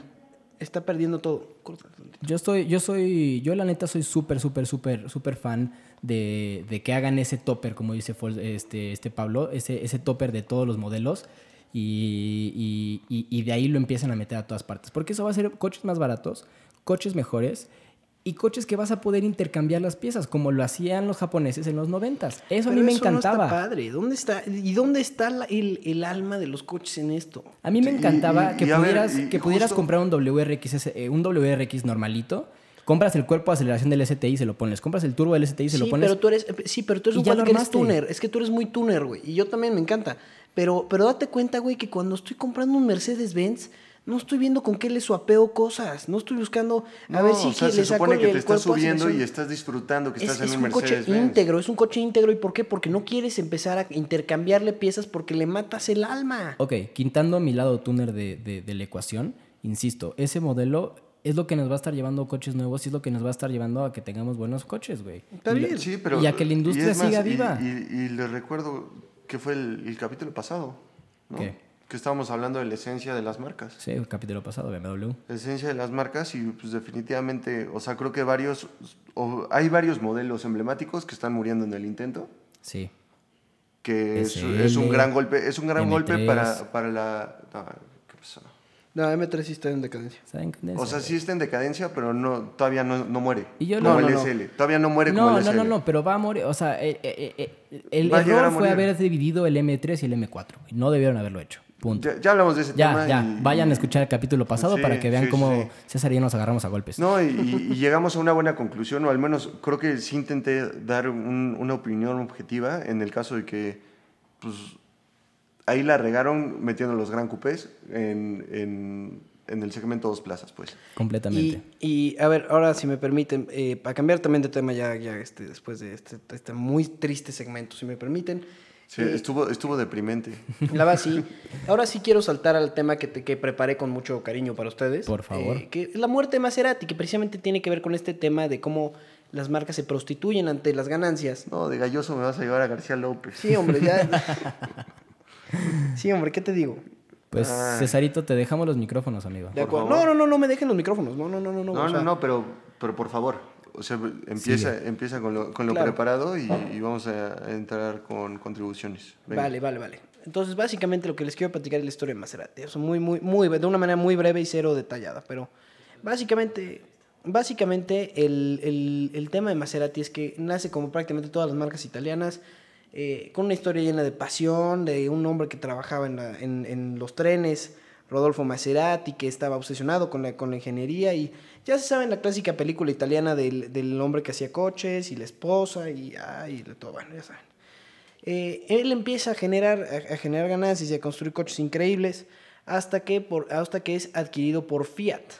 En Fiat es esta época como de construcción para Maserati, esta época como la que se, se consolida como marca, eh, se crea un nombre para sí misma dentro del mundo de las carreras como prácticamente todas las marcas de lujo eh, italianas y, y eventualmente llega, eh, llega la parte en la que, en la que Citroën adquiere Maserati, compra Maserati, que el francés metió su narizota otra vez y Claro. volvió a hacer todo como siempre. Eh, sí, hombre, y, y- y se empieza y, se empieza como a tambalear la marca, pero, pero no pierde su esencia y no pierde su fuerza. Es hasta que lo concesionan a De Tomaso en 1970, eh, que crean, yo creo que, que- que alcanzan un pináculo, si me permites decirlo así, porque creo que es un pináculo, eh, el, el- con, la- con la- con el Bora, cuando se, cuando se integra el Bora, y realmente se crea una, una rivalidad real. No estoy hablando de un Lamborghini contra Ferrari, que fue una respuesta ardida, Y tampoco está hablando del Bora de Volkswagen, ¿eh? Por cierto, para que no, no va a faltar ahí el comentario que diga, güey, el Bora es de Volkswagen. No, sí, sí. Estoy hablando del Maserati Yo Bora de los 70. uno, culero. Estoy hablando del Maserati Bora de los 70. Eh, y el asunto es, y el asunto es este. Eh, con, con la introducción del Maserati Bora, te das cuenta que existe una rivalidad pura de dos compañías que nacieron, eh, a lo mejor no al mismo tiempo, pero en las mismas épocas. Son dos, son dos personas que se construyeron a base de lo mismo, de trabajo duro y de carreras y, y, y se convierte en la gran rivalidad entre el caballo y el tridente, ¿no? Y son, son dos marcas súper prestigiosas y ahorita platicábamos con Pablito antes de salir al aire que, que el, que el Bora y el, y, el, y el 308 de Ferrari están parejos, están parejos. Incluso el Bora es más potente, aunque es más pesado. Es más Y- potente, trae un motor mucho más grande. O sea, traía un 4.7 litros y un 4.9 litros, comparado con el 2.3 de, de Ferrari. Es, es- estás hablando de un, estamos hablando, ¿estás, de acuerdo? De una marca con, con un orgullo propio, con una decencia propia. Y además, y además yo creo que, y perdón que te interrumpa, Adelante. pero yo creo que en ese momento y en ese preciso momento de Maserati tenía dos cosas muy importantes, que era, eh, además de tener a De Tomaso, eh, podía, podía Ese Pantera, cómo me gusta, güey. Ese no, no, no, Pantera y, de Tomaso. y aprovechaba, aprovechaba el, el- el diseño que tenía de la mano tanto de guía, tanto de guía como de, de Giugiaro, en el caso de Maserati Bora, que, que lo diseñó, ya sabes, o sea, era una excelente ecuación para hacer coches bonitos, potentes y, y que conservaran, digamos, o que empezaran a construir la esencia que después se empezó a deteriorar. Estoy completamente de acuerdo contigo. Por Ahora, el mundo de las ventas, por cierto. Sí, e- entonces cuando venimos a la, a la década de los noventas, en donde sucede esta, esta, mes, esta como unión entre, entre Maserati y Ferrari, es, es- es un, un momento emblemático para el, para, el, para el mundo automotriz, o al menos todo el mundo lo ve como, como wow, ahora sí viene el pináculo del mundo, de, o sea, del mundo del deport, superdeportivo italiano, ¿no? Es las dos marcas que han peleado durante, un, durante prácticamente casi 100 años y, y en construirse a sí mismas y, y- y creando nombres independientes y, en fin, creando una telenovela italiana eh, automotriz preciosa.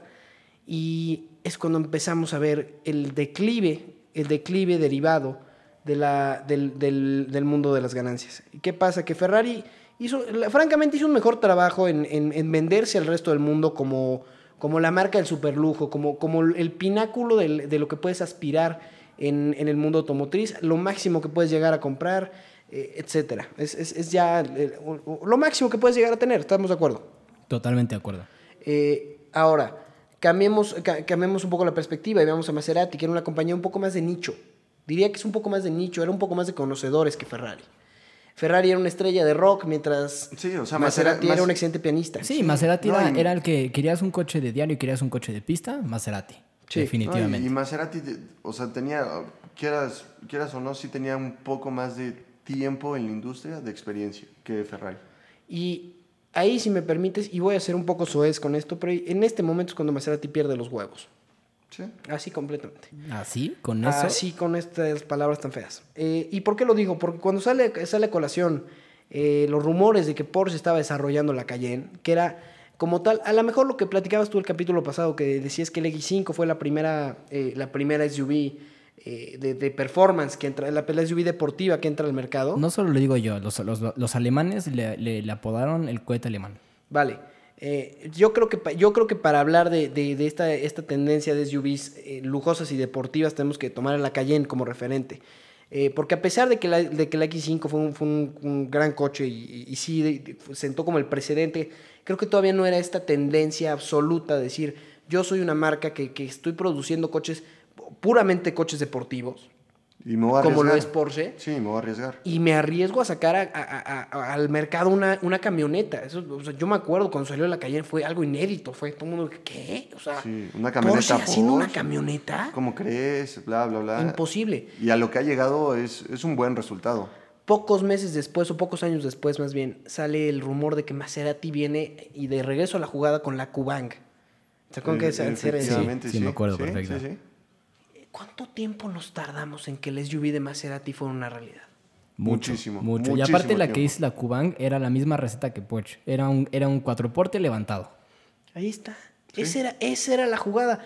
Y de pronto nos entregan, ¿qué quieres? 10 años después, 10 años tarde, una Maserati Levante que francamente, mira, yo ya la manejé. Yo ya la manejé. Eh, y a la, no, no es la Levante Trofeo, eso lo admito, no, es- no- no es la Levante Trofeo. Eh, pero, pero, vaya, el, el sistema, el, el sistema de, de- de aquí de la computadora es igualito al de Chrysler. Es, no, no, no hay una diferenciación completamente de Chrysler. Algo Y- muy, algo muy, muy normal de los Maseratis, ¿no? O sea, si tú querías cambiarle, el, el- subirle al volumen del estéreo, tenías que picar el botón que estaba abajo del asiento. Eh, siempre han sido muy malos para, para el, el- el user experience y el user interface. Siempre han sido súper malos esos güeyes. Sí, pero no, no, o sea, no es lo mismo que tú ya llevas años haciendo malos interfaces, eh, o sea, haciendo diferentes cosas que, quieras o no, te componen como marca, Sí. a que llegue, o sea, Chrysler y te diga, güey, pues, ¿sabes qué? Eh, De- ahí, te va, ahí te va el mismo sistema que la, que la Cherokee. Sí, despídete, ahí te va todo.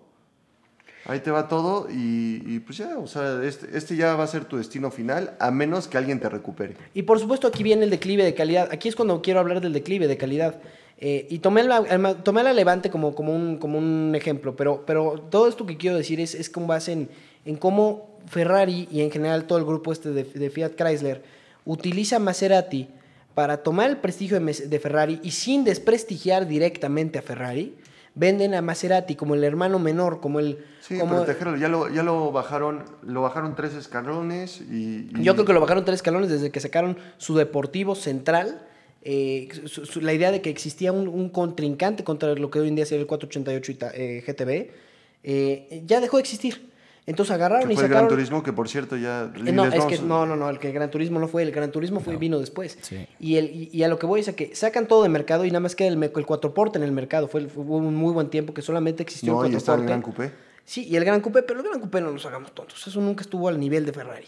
Ah, no, definitivamente. O sea, nunca estuvo al nivel de un Ferrari. Y, y originalmente estaba pensado para que estuvieran al nivel del Ferrari. Correcto. Esa era la tirada de Esa Maserati. era la tirada de Maserati. De pronto lo abaratan y aventan al mercado un cuatroporte que, que fue un intento por revivir viejas glorias de los ochentas, porque en los ochentas nace el concepto del cuatroporte, que era bueno. Era bueno el concepto del cuatroporte. Era un Alfa Romeo eh, como, como seis escalones arriba. Sí, totalmente. Ese era el concepto. Entonces, avientan un cuatroporte que no era ni cercanamente eso, y después sacan un, un gran turismo, un gran turismo que, que dejarían en el mercado, creo que, salió, creo que salió en el 2004. Y seguimos viendo el mismo mendigo coche. Es el mismo, es igualito. A lo mucho le pusieron dos, tres LEDs. 2007, 2007, Gran Turismo. Es la misma porquería.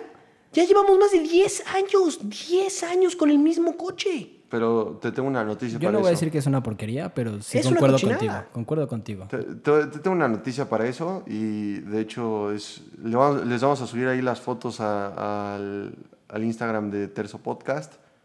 El último modelo de Maserati Gran Turismo que se llama Marceda con Z. Ok. Trae unos colores, no, no entiendo ahí qué intentaron hacer. Es como la despedida mal hecha, ya sabes. Entiendo. Te voy a decir qué va a pasar. Lo mismo que pasó con el Maserati MC Sport, o no me acuerdo cómo era. Estradal. Estradal, MC Stradale, esa porquería. Este, avientan al mercado un- una versión del Gran Turismo que costaba 200 mil dólares. ¿Y sabes qué hizo el mercado? Se atacó de risa. Se atacó de risa porque dijeron, ja, ja, ja, ja, ja. ¿Tú crees que yo, con el mercado tan competido que existe hoy en día para el mundo de los coches deportivos, tan apretado de, de- de ganancias, ¿tú crees que yo voy a agarrar y voy a decirle que no a un 911 Turbo? Con, una, con un desarrollo tecnológico brutal, con un diseño, ese sí, timeless, timeless, completamente, este, bueno, ¿qué te puedo decir? 911 hablas por sí mismo. Este, ¿qué te hace pensar que voy a decirle que no a ese coche por comprar tu porquería que lo sacaste como juguete de feria? Que es un rediseño más, un rediseño más del asqueroso, maldito diseño viejo que sigues llevando desde hace 20 años, compadre. De hecho, yo conozco una persona que estuvo en esa situación, ya estuvo en esa situación con Maserati específicamente. Eh, estaba entre comprarse un Gran Turismo. El Gran Turismo, no, no, no recuerdo la versión porque sinceramente nunca he seguido de- muy de cerca Gran Turismo. Pero no, no había mucho, mucho pierde. Era Gran Turismo, Gran Turismo S y creo que después S. el, el MC Stradal. Era el S, era el Gran Turismo S o eh, por un poquito menos de dinero me voy a comprar la versión superdeportiva del Continental GT. Y pues, ¿sabes qué terminó comprándose? El Continental GT deportivo. Pues evidentemente. Hay el Gran Turismo Sport también. Y, por, y, y- y cierro mi nota con esto. Ahí les va con qué cierro mi nota. ¿Cuál es, a ver si todo el mundo está de acuerdo, finalmente el- la sentencia de muerte, el acta de función de Maserati? El- ¿Cómo marca? ¿Cómo marca Eh, No, y, y como marca me refiero como herencia familiar. Ghibli. El Ghibli. Claro. Sí. Ghibli y se la volaron poniendo ese nombre, o sea, reviviendo ese nombre, porque ese nombre, o sea, era, es- lo sacaron de las, de las grandes glorias de Tomás. Y aparte de todo, ¿sabes también qué la cagaron aparte de- del nombre de, de- de Ghibli? Que para el ojo no bien entrenado, la gente podía tener un Ghibli y, y más bien, sí, para el ojo no muy, muy bien entrenado, el Ghibli era muy parecido al, al cuatroporte. Pues sí, es el- es- Y para el ojo no entrenado era el mismo coche. Ujú.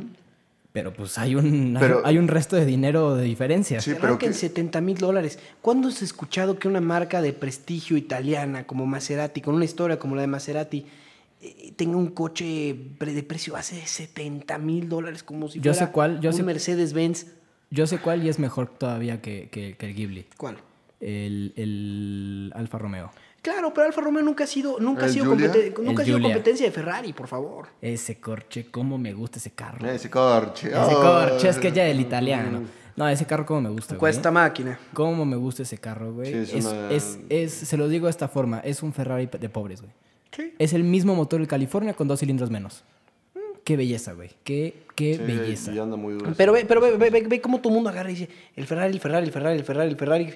Eh, vaya, Sí, dejemos nunca de nunca va a prostituir a Ferrari. ¿Quieres comprar un Ferrari? Cómprate el caballito.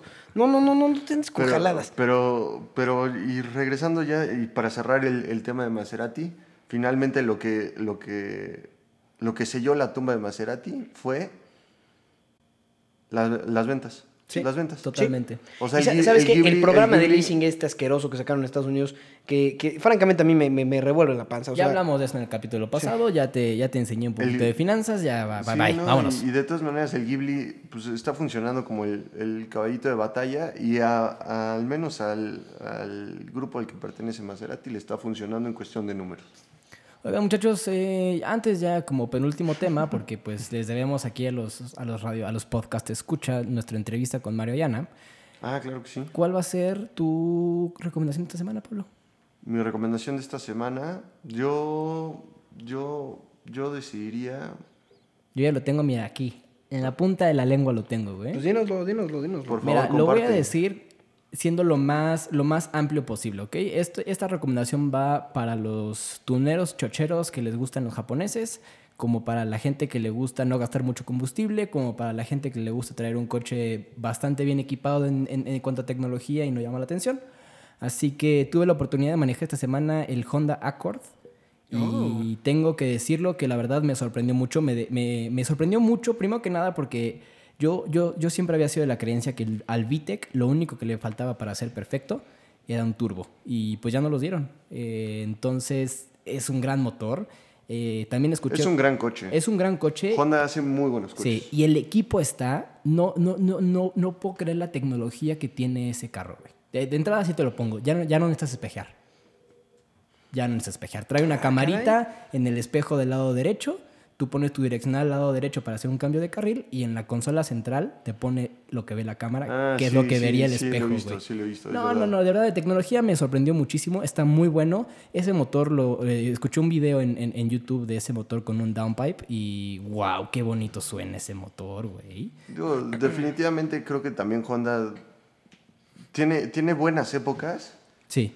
Tiene buenas épocas, pero siempre tiene ahí una montaña rusa de emociones con sus diseños. Ese es un gran sleeper. O sea, hay veces Sí. que tiene buenos diseños y hay veces que dices, ¿qué, les está pasando? Sí. O sea, es una locura, es muy japonés otra vez, pero siempre han buscado reinventarse y creo que llevan eh, parte de la gama que dominan, sí, le- sí la llevan, digamos, eh, liderando. No, no estoy seguro que en ventas, pero, pero en calidad, definitivamente sí. Esa es mi recomendación esta semana. El Honda Accord, el Turbo VTEC, por cierto. César, ¿cuál es tu recomendación esta semana?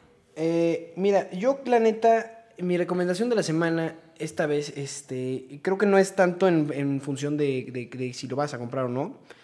Mi recomendación esta semana es la versión performance del Lexus, lo más reciente que tenemos en versión performance. Ok. Y la verdad, no te voy a mentir, sí se me fue en este momento el nombre y te lo juro que sí lo había pensado bien. Y hasta el precio se te fue, güey, porque pues te fuiste hasta las nubes. Bueno, en lo que Cesarito busca ese precio, Pablito, ¿qué, ¿cuál es tu recomendación de esta semana? Mi recomendación de esta semana, yo creo que me voy, me voy a refugiar También los japoneses. Eso, muy bien. Eh, yo creo que se lo voy a dar a Toyota esta vez.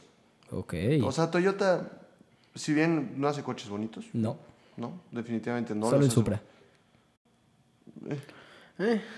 O sea, mm, eh, quiero ser imparcial en este tema, pero... Chicos, ya no puedo hablar de Supra, ya me están echando No, unos no, no, ojos no, definitivamente. O sea, te voy a decir algo. No, siento que Supra no terminó de cuajar. Nah, O sea, le faltó. discrepo. Creo Pero, que a ver, a, a mi gusto le faltó. ¿qué Toyota vas a recomendar esta semana? Este, mm, el Camry. El Camry. ¿Híbrido o normal? Vale, híbrido. El híbrido. Yo El también, híbrido, yo sí, el también me- híbrido. creo que es una gran O sea, recomendación. se, se me hace un, un buen coche y de, de hecho creo que Honda tiene todavía un mejor coche que es el Insight. El Insight es más abajo que el Sí Accord. es, es- sí es más abajo que el Accord. Está entre el Accord y el Civic. Está, está ahí en, en el limbo, pero sí llega a ser de tamaño, en dimensiones. Sí, es, sí llega a ser casi igual que el Accord. Ok, ok. Ahora, Nada más que un motor, pues, pues, ni, de, ni de leche. Yo me fui por el Accord VTEC Turbo de cuatro sí, cilindros. sí. Pablo se fue por el Toyota Camry híbrido. Y Cesarito, yo, la neta, mi recomendación de la semana es más como una cuestión para admirar, nada más para conocer. Eh, la verdad, no te miento, me estaba, me estaba confundiendo nombres porque el Lexus tiene nombres de la patada. Eh, me estaba confundiendo con el ISF, pero no. Eh, lo, que estoy, lo que quiero recomendar es el RCF ok. de Lexus, Carbon Edition específicamente. ¿Y por qué, y por qué quiero recomendar este coche hoy?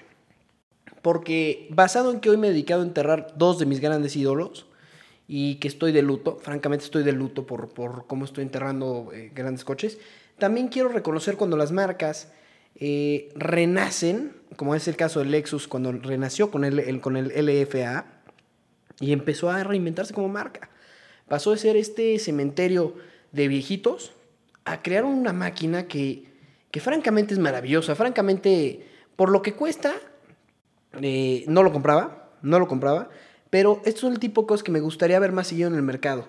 De estos, estos eh, como, como pequeños guerreros que reaparecen de la nada a retar a los titanes ya bien establecidos como el M4 y decir, hey, pues yo soy otra opción. Yo soy otra opción, los invito a que lo conozcan. Es muy caro, sumamente caro. No, definitivamente no lo, re- no lo recomiendo si estamos basándonos en economía. Pero sin duda es interesante conocerlo. Oye, ¿y, y coche? De hecho, me gustaría dedicarle toda una cápsula. ¿Y qué carro, qué carro recomendarías que, que- que entre dentro de los parámetros de la recomendación de la semana? Pues me tendría que ir por el clase A. Con Clase el A. rediseño. Con el clase A. Qué Eh, interesante. sí, fíjate que sí. eh, porque creo que oficialmente conforme van muriendo los hatchbacks eh, de entrada eh, de, las marcas, de las grandes marcas alemanas, creo que el único que ha sobrevivido al- al- al- a la prueba del tiempo y a la erosión ha sido el clase A. El, el Serie 1, eh, vaya, hatchback ya, No, ya no. ya no es. Ya no. El A1 se les está cayendo, se les está haciendo viejo. Lamentablemente. Eh, El A1 le pasó lo mismo, se quedó esperando. Se quedó Sí. Se esperando, quedó esperando. Porque, porque el A1, yo me acuerdo cuando salió, había, había proyectos con mucha ambición. Sí. o sea, como el RS, Exactamente. el Es lo que iba a decir. RS1 y e iba a ser una locura y después, o sea, regresaron a ver al, al A3 y dijeron, ¿sabes qué? Bye. Y qué curioso, el último en llegar fue el último que se quedó, Es correcto. el clase A. Y con eso cerramos. Oiga, muchachos, pues lo prometido es deuda, así que vamos a, vamos a la entrevista con, con mi queridísima Ana Narro y, y- y Mario Domínguez. Rapidísimo, le recordamos las redes sociales de este programa. Eh, esto es terzo.podcast en Instagram y en Twitter. Yo soy Obo en Twitter y Oscar Bautista en Instagram. Yo soy el César Seb en Twitter, arroba el César-Seb en Instagram. Yo soy el del chaleco en Twitter y soy el del chaleco en Instagram. Muy bien, muchachitos, pues los dejamos con esta entrevista. Por favor, no se Nos vayan. vemos la siguiente semana. Disfrútenlo. Amigos míos, amigos del podcast, querida, querida audiencia, estamos el día de hoy con nuestros compañeros profesionales, profesionales, comunicadores reales, no youtubers. Bueno, ahora ya son youtubers, porque ya están certificados. Aprendieron en un día lo que nosotros aprendimos en un año. Mi querido Mario Domínguez y mi queridísima Ana Narro, ¿qué les pareció su experiencia como youtubers hoy? Cuéntenos. Primero que nada, muchas gracias por invitarnos, Terzo Elemento. La pasamos extraordinariamente bien. Pudimos probar un Aston Martin Vantage al límite. Precioso el auto. los interiores, los acabados, el desempeño también, los frenos, cómo frenaba, cómo aceleraba, 503 caballos de fuerza, caja semiautomática de 8 velocidades. Extraordinario el comportamiento del Aston Martin, se los recomiendo mucho. El mismo Aston, el que me llevó Martin Brundle en el Autódromo Rodríguez, lo pudimos probar aquí con Alfredo, que maneja de maravilla. Extraordinario piloto, extraordinario conductor. Y, ve de quién viene, y ve de quién viene, güey. Deberías sentirte orgulloso. Así, De- por de eso arroba estoy orgulloso de ti. Arroba De Super verdad, Mario Dom. Extraordinario piloto y conductor. Mis Muchísimas respetos, gracias, mi Alfred. Mario. Me enseñó a driftear. Le empecé a agarrar más o menos. Creo ¿Te- que aprendí gustó bastante tanto que te la bien. Sí, acabaste? exacto. ¿Cómo terminó eso, Mario? Me gustó tanto que me acabé un poco las llantas, la verdad lo siento mucho, pero ya están preparadas las nuevas llantas para el Aston Martin. Ya Alfredo y yo, eh, sobre todo Alfredo ya lo arregló, pero también me divirtió mucho que Ana Narro se subiera por primera vez en una pista de carreras, en un auto de este nivel como el Aston Martin o el Corvette ZR 160 aniversario, que es así. Por el tema de que la caja es manual y todos los controles de tracción se desconectan a full, es para hombrecitos, diría yo. Pero cuéntame más bien tus impresiones. Me fascinó, la verdad es que la cara que ponía Ana estuvo divertidísima. Estoy muy contenta, como dice Mario, gracias por invitarme. Eh, me siento muy afortunada, creo que muy pocas mujeres tienen la oportunidad de vivir estas experiencias también, ¿no? Y representando a las mujeres en un mundo que según esto es de hombres, ¿no? Sí, sí. Entonces, estoy tratando de reinventar ese dicho y tratando de, de poner en alto también a las mujeres. Sí. Y ustedes me dieron esa oportunidad y me la están dando. La verdad es que estoy muy feliz. Subirme a estos dos coches fue una experiencia que nunca voy a olvidar, ¿verdad? Y sobre todo con dos pilotos No, y gracias. también este contigo, que también di una entrevista ahí, lo van a ver. Este, muchas gracias. Y de los dos coches les puedo decir que los dos tienen una capacidad extraordinaria para, para manejarse en pista y como siempre dice Mario, en la pista hay que correr, nunca en las calles. Sí, claro. Y para Sí, eso sí. es, para eso es, para que lo disfrutes en un track day, en una pista, en una pista como Pegaso, creo que vale muchísimo la pena. Y es ahí donde realmente, si no te acabas las llantas como ustedes lo hicieron, pues es que no los corriste bien. Punto, se acabó. Oye, qué, qué buena manera de necesitan decirlo. Cooper Tires, ¿eh? se las recomiendo mucho. Otra vez. Esto, esto no es anuncio, repito, esto no es Patrocinado por... Cooper Tires. Es la verdad. Cooper Tires Me presenta. aguantaron todo en la carrera panamericana cuando el año. Y estos pasado chavos nos lo ha dicho todo. iba con el unas día. llantas de marca italiana que se me volaron todo el tiempo. En cambio, las Cooper aguantaron perfecto. Van a ver. No a ver si Cooper, a ver si Cooper repito. Tires nos manda un, un set para probarlas, ¿no? Oye, que nos manden unos sets para, para, probarlas, oye, sí. No es que lo que pasa es que no vaya hoy no tuvimos chance de traer mi coche. Que mi coche es otro, es otro integrante del club. Pero si te gustó ir de lado, Mario, mi coche, que te lo diga Alfredito. No, pues el César, el César es un güey que tiene que ir de lado. Yo no sé ir de frente, Mario. de O sea, cuando iba, cuando ibas tú explicándome, no, aquí tienes que frenar y mira, aquí en medio, ibas, ibas hablando en chinga, básicamente. Este, yo me empecé a poner muy nervioso porque, híjole, ¿cómo me voy a acordar si no me acuerdo ni siquiera qué me dijo allá atrás? Yo estaba igual. O sea, a mí, a mí tú también me intentaste explicar, Mario también, Alfredo también. Y, y ya para cuando llegué, eh, desgraciadamente no alcancé a subirme para probar mis conocimientos, este, ponerlos a prueba. Y pues sí, no, siento Ey, que ya pero, todo se me olvidó. pero tuviste un baño y eso está todo. Tuve un baño, hace mucho no me bañaba. Muchas gracias, Mario, por, por el baño y Por la araña. Y por la mi bolsa mojada, ¿no? Este, X. Pero gracias, gracias. Es que para cerrar con broche de oro y ponerle la cereza al pastel después de haber probado al máximo el Corvette ZR1, el Aston Martin Vantage, bueno, pues traía yo, traigo un Jeep eh, Gladiator precioso que es como un ¿Con camión. Cooper Tires? ¿Con Cooper Tires? No, porque si no, no, se nos... tiene cu- no tiene Fíjate Cooper lo que Tires, pasó. Se nos inundó el Jeep porque nos metimos Porque a, la, le a la faltaban parte de Cooper off-road. Tires. Les faltaban las Cooper, le Les faltaban. las Cooper Tires. Sí, Si ha traído Cooper Vaya Tires, sus flota, güey, vuela. Y tienen muy buenas llantas de off-road también, Sí, ¿eh? sí, sí, sí, las vi. Pero estuvo muy divertido porque además se inundó y no pasa nada. Tiene un taponcito que es como una tina de baño, se, se quita y ya, con eso se drena, se sale el porque, agua. porque Mario ya es youtuber, porque youtuber Mario. Muy bien. No, además muy orgullosos de que Mario hayamos pasado la certificación de Sí, terzo oye, elemento como youtubers. Ya lo que, sigue es el que- botón de plata. Es, el, que- es el botón de plata es el que sigue. que lo hicimos muy bien. Verdad estamos muy orgullosos de haber pasado esta certificación de youtuber y Gracias. van a ver, van a seguir, vamos a seguir colaborando juntos, vamos a hacer cosas padrísimas, divertidísimas. El Centro Dinámico Pegaso, muy buen lugar también para probar los autos y, y las, Y sí, muchas y gracias las también a- camionetas off-road, por Sí, supuesto, claro. ¿no? No, y sí, también, además aquí también en el podcast queremos agradecer mucho a Centro Dinámico Pegaso por, pues por prestarnos su, su pista, Porque si no, francamente, no sé dónde haríamos tanta tontería, güey. Y sabes, aquí también hay que agradecerle a Aston Martin México por, Uy, vaya que hay que agradecerles. porque se rifaron prestándonos el Vantage, porque ahora sí que le dimos con todo, La chavos. siguiente vez aguantó. queremos el DBS Superleyera, por favor. Ahora, ahora El sí, DBS ahora sí puedes hacer una, una crónica de un piloto profesional, ¿no? ¿Y qué tiene que decir este de Aston Martin? Dos pilotos. Yo te puedo decir que, mira, yo tengo un Aston Martin, el Vanquish de 2003, y ese es un coche que es elegante, es puro, ese es puro sonido, ese es más GT, Grand Tourer. Y este yo lo sentí más sporty, o sea, este se agarra muy cañón, anda muy duro, Frena. frena cañón, y son metálicos los, los frenos que trae. Frena muy cañón, se agarra muy cañón, driftea, que es lo más bonito. Eso es Sí, más me bonito. enseñó a hacer drifting Alfredo. Driftea. Y, este, y, y yo no lo sentí pesado, no sé cómo lo sentiste tú, Mario. No, me encantó súper bien. La verdad es que muy ligero, es un auto que se comporta muy bien, cambia muy bien de dirección rápidamente, responde perfecto a todo lo que quieres que, que haga. Y bueno, pues me enseñaste a hacer drifting.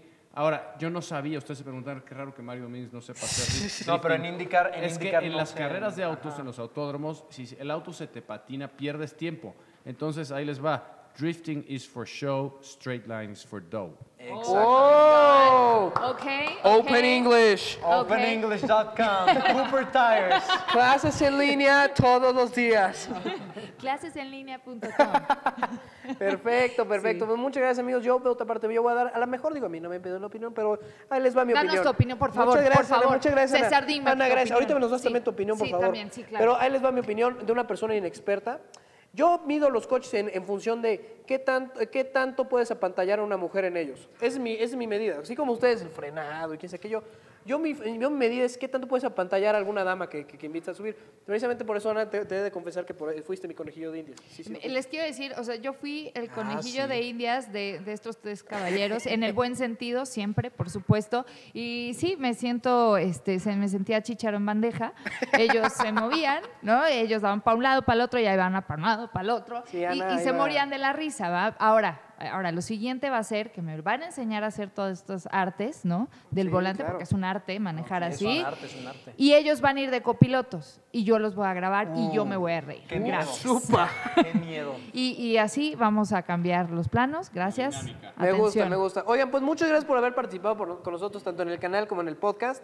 Les recuerdo, ellos forman parte de El Heraldo Radio. ¿Nos gustan recordarnos los horarios? Todo para que los puedan Heraldo sintonizar. Radio 98.5 FM. Nuestro programa sale eh, de lunes a viernes 3.30 a 4 de la tarde.